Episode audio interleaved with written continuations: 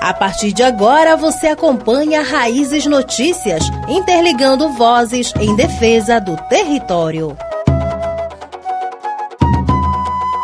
Eu chego forte, eu sou do norte, eu bato firme no couro do tambor, eu chego forte.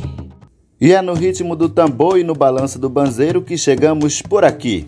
Eu, Alan Rios, convido você a preparar sua canoa, separar o seu remo e navegar junto conosco. Representantes de organizações, movimentos e coletivos do município de Santarém e região participaram de um debate sobre democracia e a crise climática.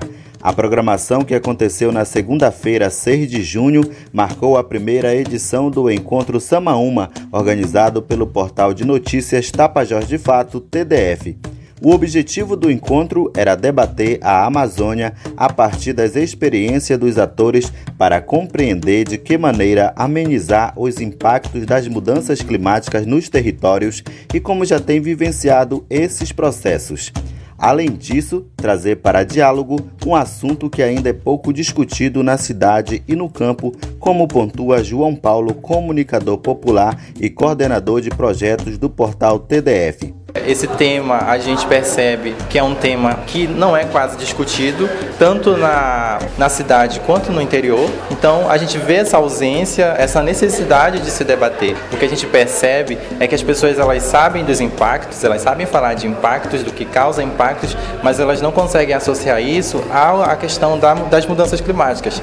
Então a ideia aqui é fazer esse processo de, de, de despertar mesmo esse, essa sensibilidade em, para as mudanças climáticas para aprofundar mais sobre o assunto, um dos facilitadores do encontro, Pedro Martins, coordenador do programa Amazônia da organização Terra de Direitos, trouxe para discussão com os participantes de que forma o desmatamento, a expansão do agronegócio, mineração, construção de grandes projetos econômicos, que inclui a construção de hidroelétricas e portos fluviais, influenciam nos impactos das mudanças climáticas.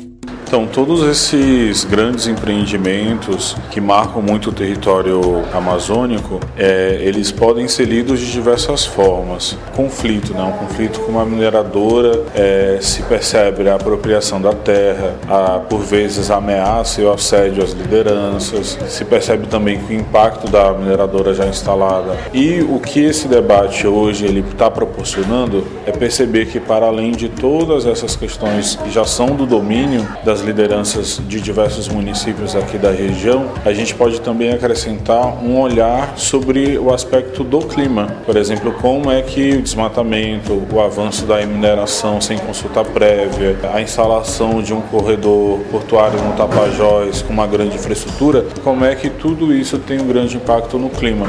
Maria da Conceição, da Associação das Mulheres Rurais do município de Belterra, Amabela, relata sobre a importância do encontro, principalmente por ela morar em uma região afetada diretamente pela expansão do agronegócio. Eu sinto na nossa comunidade, aqui eu moro na região de Belterra, eu sinto muita dificuldade é, no poder. Se eles fizessem algo mais, não seria tanto desmatado, o clima não seria bem diferente como antes. O clima era melhor, não era tão quente, não era desmatado, não tinha a doenças, muitas doenças que hoje tem, antes a gente não sentia, era bem diferente o clima e também na produtividade. A gente como produtor rural, a gente sente muita dificuldade em plantar e ter um alimento saudável, como sem agrotóxico. Ageu Rabelo, da comunidade Santa Rita de Cássia, no Pai Juruti Velho e militante do Movimento pela Soberania Popular na Mineração, MAN, afirma que já sente os impactos das mudanças climáticas no seu território.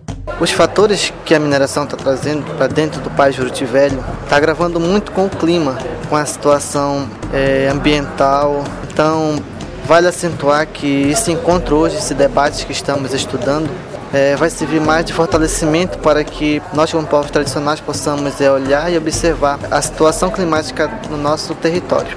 A proposta é que, ao decorrer dos encontros, seja feito um manifesto com as demandas dos povos do Baixo Amazonas e Tapajós para ser apresentado para a sociedade e aos candidatos e candidatas para que se comprometam com as pautas da Amazônia e seus povos.